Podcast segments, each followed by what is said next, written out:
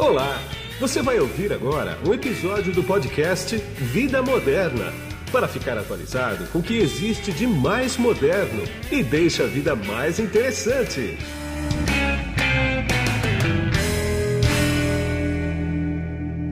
Bom, quem está na ponta da conexão aqui comigo agora, através do GoToMeeting da LogMeIn, é o Fabrício Iqueda, que ele é diretor de prevenção a fraudes da FICO América Latina. Tudo bem, Fabrício? Tudo bem, Guido. Obrigado aí pelo tempo com você. Eu que agradeço o teu tempo aqui comigo também. Nós vamos bater um papo aqui sobre uma pesquisa da FICO que aponta que 37% dos brasileiros já desistiram de fazer uma compra online por esquecerem a senha. Fabrício, vocês fizeram essa pesquisa, isso aqui realmente é surpreendente. É muita gente, né? 37%? É bastante, é um número bem representativo. Posso até comentar um pouquinho da metodologia que a gente fez, né? Sim, seja, sim, claro. Fique à vontade. A FAICO, ela entrevistou 5 mil pessoas em, em 10 países, considerando o Brasil sendo um deles, e a ideia foi justamente aproveitar o momento que vivemos, entender um pouco mais do comportamento digital da população. E, logicamente, esse número veio como uma, uma surpresa. Eu acho que não de somente a experiência pessoal de já ter passado né, em momentos em que nós esquecemos a senha para realizar algum tipo de transação, mas esse número é comprovado por essa pesquisa, né, conforme mencionado. Então, 37% reali deixar de realizar esse tipo de transação é realmente algo que chama atenção e do potencial que existe ainda de melhorias para a experiência do cliente final. Né? Pois é, é uma montanha de dinheiro, se for pensar, né? independente de qual produto está sendo comprado. Não importa, mas 37% é uma base enorme para desistir de alguma coisa. Né? Exatamente. Né? E Eu... mostra como a gente deve melhorar ainda esse tipo de autenticação. Né? Pois é, eu vou te dar um exemplo. Agora à tarde aconteceu isso. Eu recebi uma promoção, eu resolvi comprar, só que era num site que fazia tempo que eu não entrava. Site de uma grande revenda, tá? conhecida por todo mundo. Aí quando bateu a senha lá, falei, puxa vida, esqueci a senha, não lembro a senha. Digitei duas vezes lá, não, era o que eu estava pensando, né? Aí, mas é tão simples, ali estava, uh, eh, esqueci a senha, você clica ali, manda para o teu e-mail, você refaz a senha. O que, que será que é? O pessoal não lê tela, o pessoal desconhece isso, o pessoal acha complicado fazer isso. Será que é preguiça mesmo? Eu sei que vocês não, vocês não perguntaram isso, mas é que eu estou conversando com você, porque é estranho, né? É estranho, né? Eu acho que eu, é natural do ser humano, pela quantidade de senhas que nós, tem, nós temos né, que decorar, das contas bancárias, de cartões, dos sites, é, eu, e, e tem um número interessante desse estudo né, que a gente fez, foi que também 29% né, dos entrevistados acabam reusando a mesma senha para várias contas, né? Então, isso também mostra o possível perigo aí de segurança envolvido. Mas eu acho que é natural do, do ser humano, né? Ao mesmo tempo, a entrevista mostra outros dados bastante legais que Sim. é como melhorar isso. Ou seja, se a senha é um empecilho, o que mais eu posso fazer para deixar de realizar essas compras, não deixar de realizar essas compras, né? Pois é, e aqui está na tua pesquisa que 23% também optam por deixar senhas anotadas, né?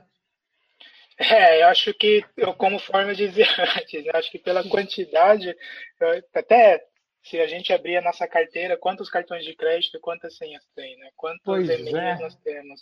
Eu acho que vai ser normal. Existem aplica até aplicativos que ajudam a fazer esse controle, porém sempre existe também aquele fator de desconfiança, então acho é. que muita gente prefere a moda antiga ainda de utilizar um caderninho. Né?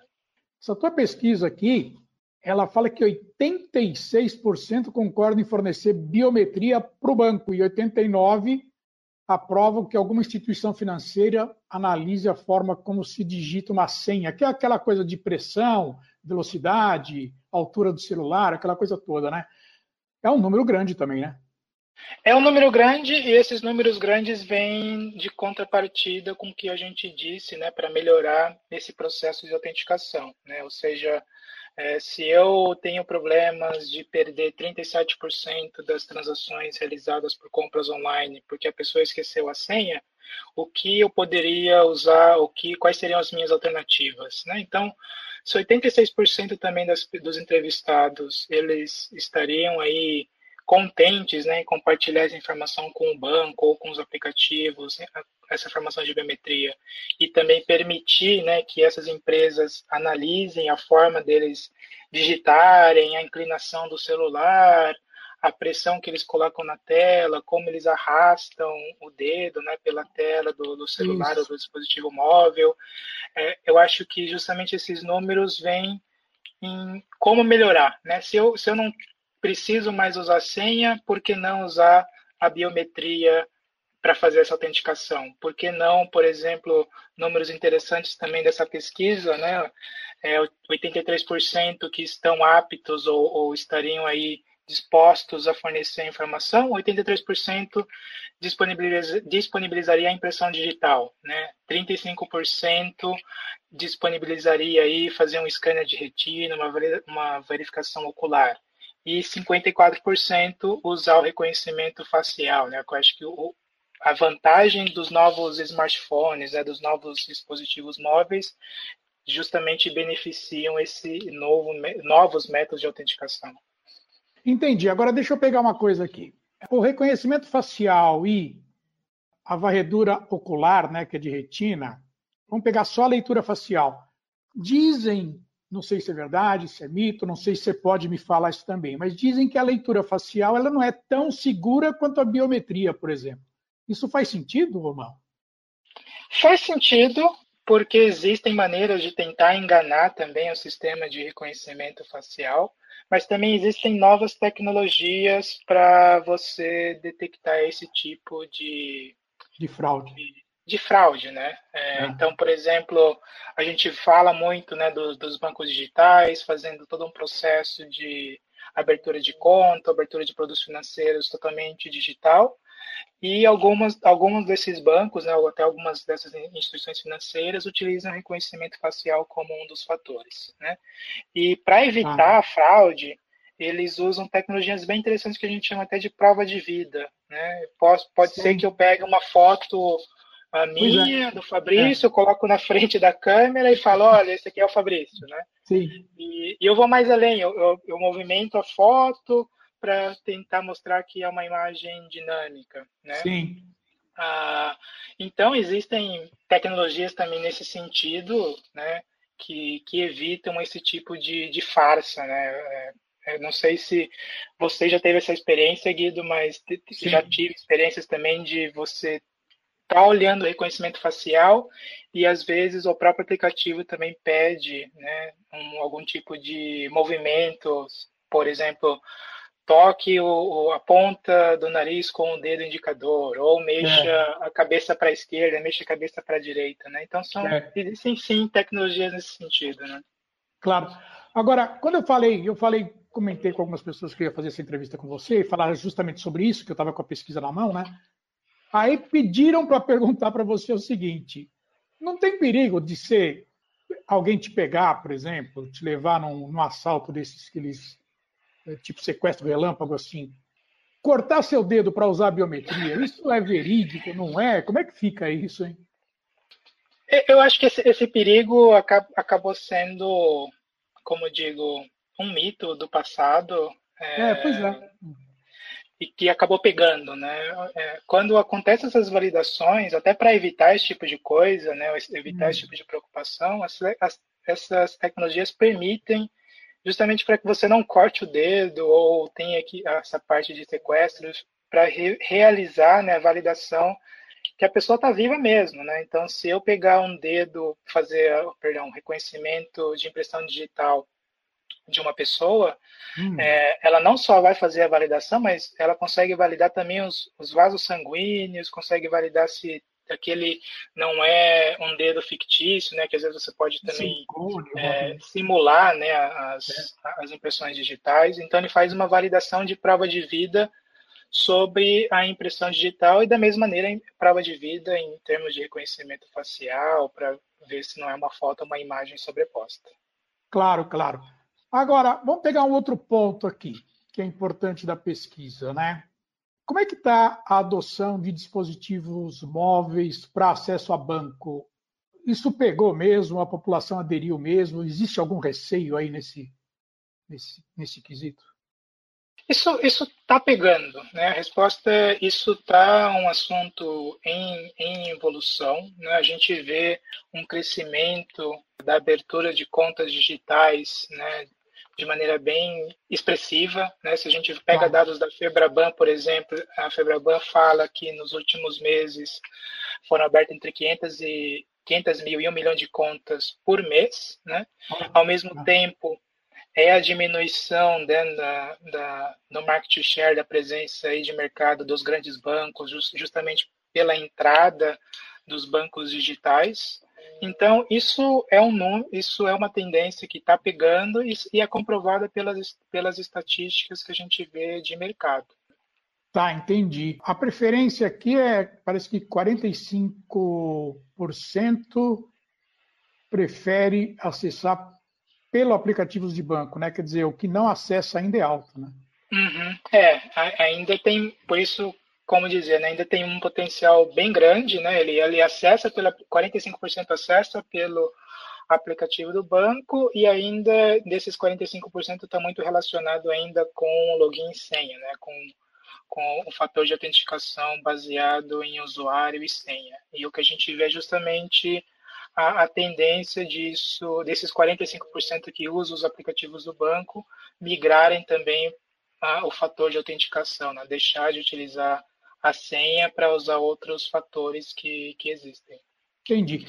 Agora, uma coisa que está pegando bastante também, pegando no bom sentido, né? É a autenticação em dois fatores, né? Que Sim, tem gente é... que, que, prefere receber uma mensagem do banco, por exemplo, para ter que colocar de novo. Bota a senha, recebe e põe o que recebeu, né? Exato. Acaba, acaba sendo um fator a mais de segurança, né? Ou seja, tudo bem pedir usuário e senha, uh, vou pedir também talvez a biometria como segundo fator. Em alguns casos poderia até enviar um SMS, né? Ou seja, dessa, dessa pesquisa que a gente fez mostra que até 53% das pessoas, né, elas consideram é, receber esse SMS com um código único ali, né, para fazer a, a, validação daquele login. Então, são, são números que mostram realmente que o, que o brasileiro, de uma certa maneira, ele está preparado, né, seguindo algumas tendências até é, mundiais, mas ele sim está preparado e tem ciência que às vezes é necessário um segundo fator de, de autenticação, sim. Entendi. Me diz uma coisa, por que, que vocês, a FAICO, fazer uma pesquisa dessa é importante?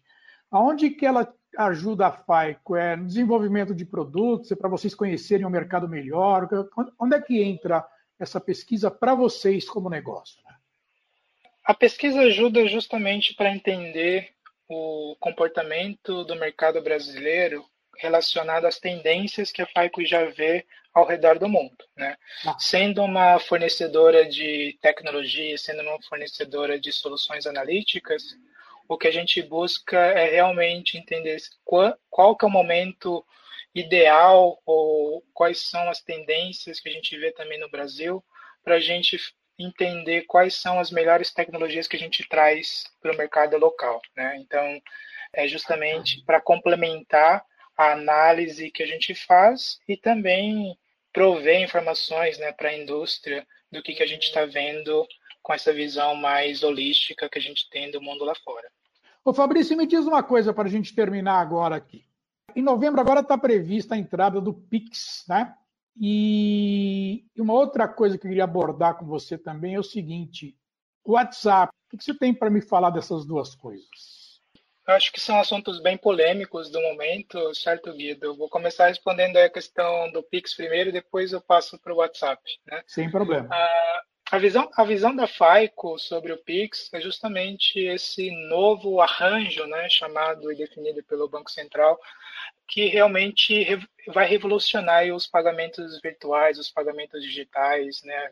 entrando não só na questão de experiência do usuário, mas também a transação ser efetivada em segundos ou milissegundos, como isso vai ser benéfico também para trazer novas empresas, não só depender dos bancos tradicionais, e sim de fintechs, assim da, da do mundo mais dinâmico e digital que a gente está vivendo. Então isso é, é bem benéfico para todos os envolvidos, para a população também.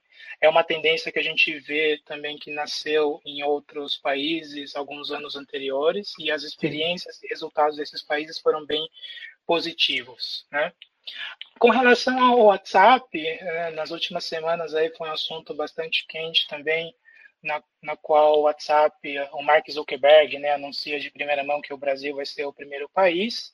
É. Porém, uma semana depois, o CAD e o, e o, e o Banco Central também entram com medidas para suspender esse tipo de serviço. Né? Uh, outra vez, trazer competitividade para o mercado é, é super positivo. E, mas eu entendo também a preocupação do CAD e do Banco Central, né? Se claro. justamente colocando em que se você tem uma concentração em um player, né, tão grande como o WhatsApp, né? Até palavras aqui do CAD fala que o WhatsApp tem mais de 120 milhões de usuários no Brasil, sendo a, segu a sua segunda maior base. Então, isso poderia prejudicar, é, poderia prejudicar né, o ambiente competitivo, né, se, falando, seguindo as, as, palavras aqui do, do superintendente do CAD, Alexandre Macedo, e talvez até criar um, um, uma situação que seja não recuperável depois. Né? Então, você pode afetar o mercado de maneira bastante expressiva. O Bacen segue a mesma linha. Né? E até ontem, acho que na sexta-feira, divulgado ontem, né, no dia, dia 29, o WhatsApp também tenta recorrer dessa decisão de, de serviços suspensos. Né? Então, é um assunto bem quente. Eu, é, outra vez, o que a gente vê, e também pela experiência que a FAICO teve em outros países, isso, é, outra vez, vai acontecer. Acho que aqui é mais um fato em que a gente depende dessas regulações. O WhatsApp respeita né, a decisão do Banco Central e do CAD, e vale a pena essa, essa, essa revisão se eles realmente terão serviços é, abertos ou não, e, e, ou integrados diretamente ao Pix, né, que é até a posição que o WhatsApp coloca que eles estariam integrados. Vale ressaltar né, que também uma notícia aqui do Valor Econômico hum. uh, dessa semana que ele coloca que o Banco Central até pensa em antecipar o lançamento do Pix para setembro, né? Mas outra vez, é, enquanto o, o Banco Central não publicar nada oficial, acho que acaba sendo somente algumas especulações até o momento. É, uma opinião minha aqui é o seguinte, eu, de repente está todo mundo querendo fazer o Brasil aqui de teste, né? Porque vacina contra o corona vai ser, nós vamos ser os pioneiros, quem vai testar na população. De repente, o Facebook e o Instagram, que é do mesmo dono, o Mark Zuckerberg, coloca a gente para testar o, o, meio de pagamento dele. Vamos ver o que, que vai dar, né? Sei lá. Mas, enfim, vamos nessa. Temos que estar na vanguarda, não tem jeito. Fabrício, eu quero agradecer bastante o teu, teu tempo comigo aqui. Eu sei que a tua agenda é bastante concorrida. Muito obrigado. E a gente vai voltar a se falar mais para frente aí, quando tudo isso entrar no mercado, para ver como é que se comportaram as fraudes. Muito obrigado, viu? Obrigado, Guido. Agradeço outra vez a oportunidade de compartilhar informações com, com você e estamos à disposição para qualquer qualquer ajuda que a gente consiga trabalhar juntos também. E aqui é Guido Orlando Júnior, diretor de conteúdo do portal Vida Moderna, que você acessa em www.vidamoderna.com.br. Tchau. Você acabou de ouvir um episódio do podcast Vida Moderna. Assine grátis nos apps Spotify, iTunes, Deezer, Tuning, Google Podcast e Android Podcast.